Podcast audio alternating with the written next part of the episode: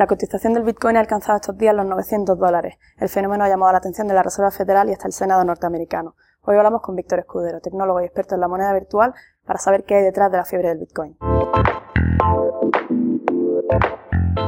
Estos días la moneda virtual está en boca de todos porque el Bitcoin ha llegado a cotizar hasta 900 dólares. Eh, ¿A qué se debe este, este, este boom? Bueno, es un activo en capitalización, en proceso, de tal forma que el precio quizás sea un poco lo de menos, ha vuelto a bajar otra vez, estamos en 550 y volverá, volverá otra vez a repuntar. Básicamente es un precio bastante alto, pero no es ni siquiera una fracción de lo que puede llegar a alcanzar en caso de que efectivamente Bitcoin se convierta en algo realmente masivo que llegue a todo el mundo. ¿En qué se diferencia el Bitcoin de otras monedas virtuales? Pues por primera vez Bitcoin lo que ha traído, y luego hay muchas monedas derivadas de Bitcoin, lo que ha traído es un proceso de descentralización en el cual te asegura que la moneda se crea con una serie de reglas conocidas, se va acuñando moneda a lo largo de un periodo, pero sobre todo no está controlada por ningún Estado que esté detrás ni por ningún ente centralizado que pueda alterar la cotización. ¿Cuál es la diferencia con otros valores refugios como, el oro, por ejemplo? En el caso particular del oro es, está muy intervenido por los estados, está bastante controlado. Y si bien es cierto que la cantidad de oro es, finita, al fin y al cabo es un material de, de, la tierra, un elemento puro, está altamente intervenido. En el caso de Bitcoin es muy difícil de intervenir y te da unas garantías mayores. Aparte de esto, eh, con el oro tiene los problemas de transporte, tiene los problemas de que tienes que identificar muy bien eh, si este, este oro en particular, esta pepita, tiene la pureza adecuada. Con Bitcoin es muy sencillo, si es un Bitcoin, es auténtico o no es auténtico sin hacer nada, lo hace el programa automáticamente. Y sobre todo puedo transportar un Bitcoin desde aquí a Estados Unidos en 10 minutos, cuando el oro no puede. Se dice que ha tenido Mm, bastante relevancia el papel de los fondos de capital riesgo en este repunte que ha habido en los últimos días. Eh, ¿Esto convierte al Bitcoin en un activo meramente especulativo? Yo creo que no es meramente especulativo. Es verdad que la fase en la que estamos todavía muy inicial. La cotización va a variar muchísimo. Como decía antes, estamos encontrando todavía cuál es el umbral objetivo y cuál es el precio objetivo y como tal, pues el mercado, las fuerzas del mercado están, están variando.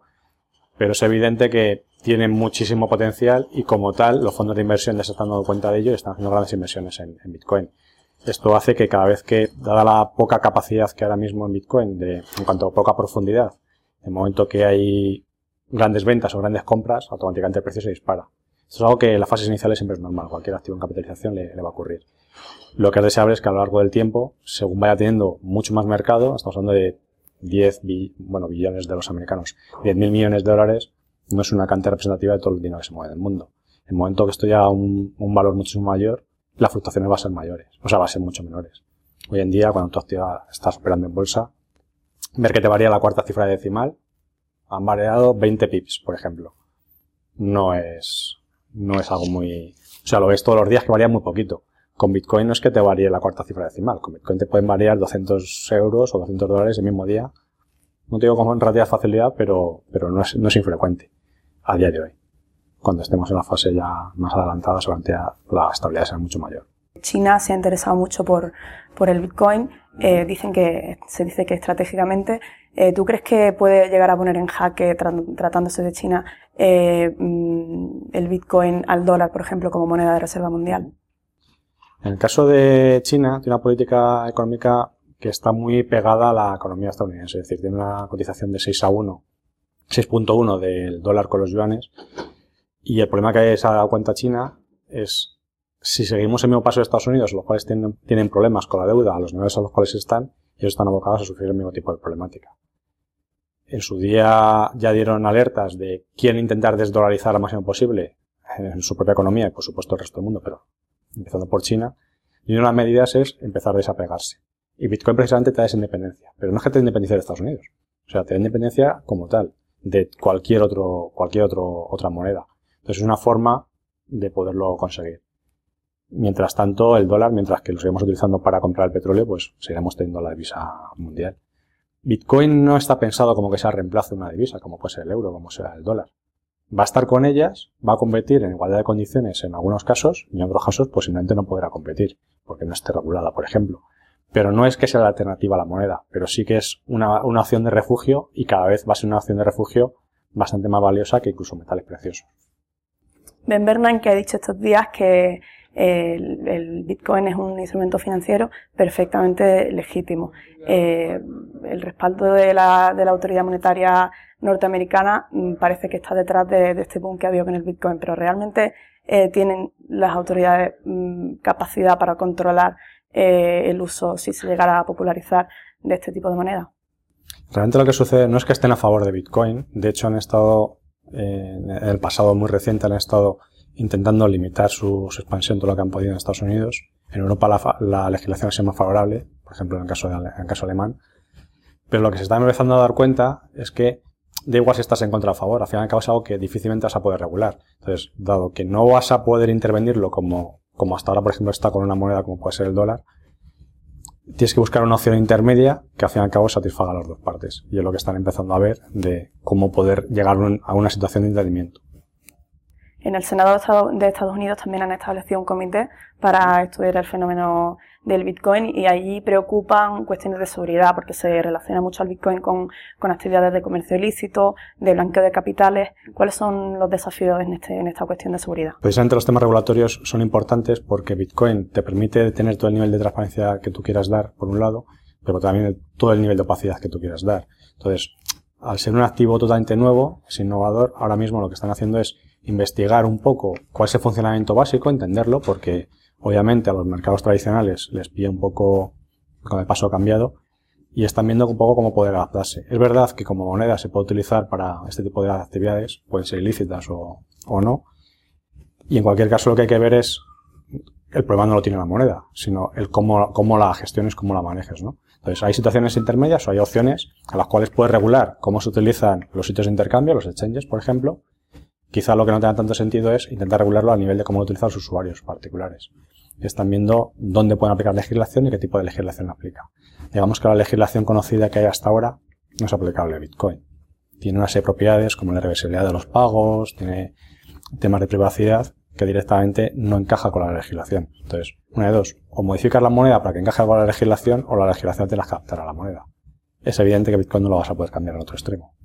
Entonces, tienes dos opciones. O declaras como algo totalmente ilegal y va a ser un nicho de mercado y no puedes luchar contra ello. O intentas integrarlo sabiendo que las reglas de juego te han cambiado.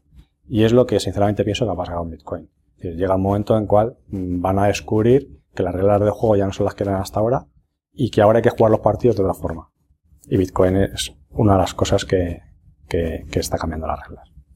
Eh, uno de los principales atractivos del Bitcoin, o el principal, lo que la hace revolucionaria a este tipo de, moneda es que está descentralizada.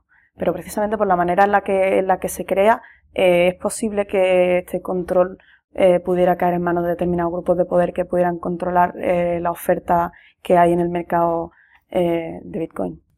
Como otros muchos activos, al fin y al cabo lo que sucede es que unas pocas personas con muchísimo, muchísimo dinero, obviamente, pueden influenciarlo. Pueden comprar cantidades masivas de Bitcoin y lo mismo que pueden comprarlas y pueden hacer que el precio se dispare, pueden venderlas en un solo día y hacer que el precio baje.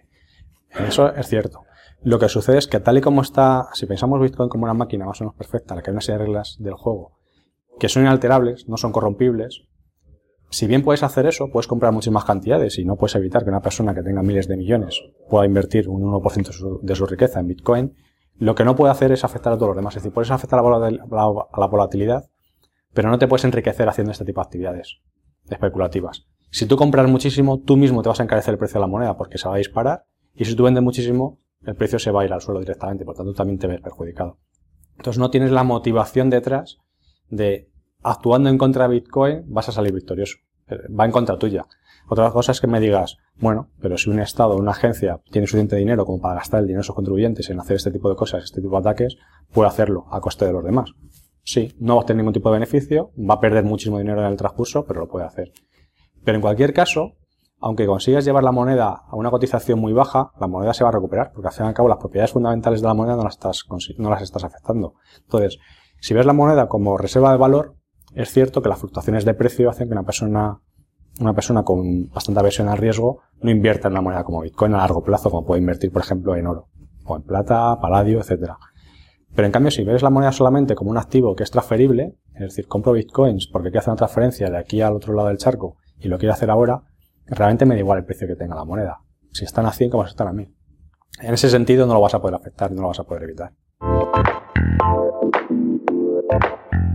Gracias a Víctor Escudero por ser nuestro invitado de hoy. Nosotros nos despedimos hasta la próxima edición de Madrid Direct. Un saludo.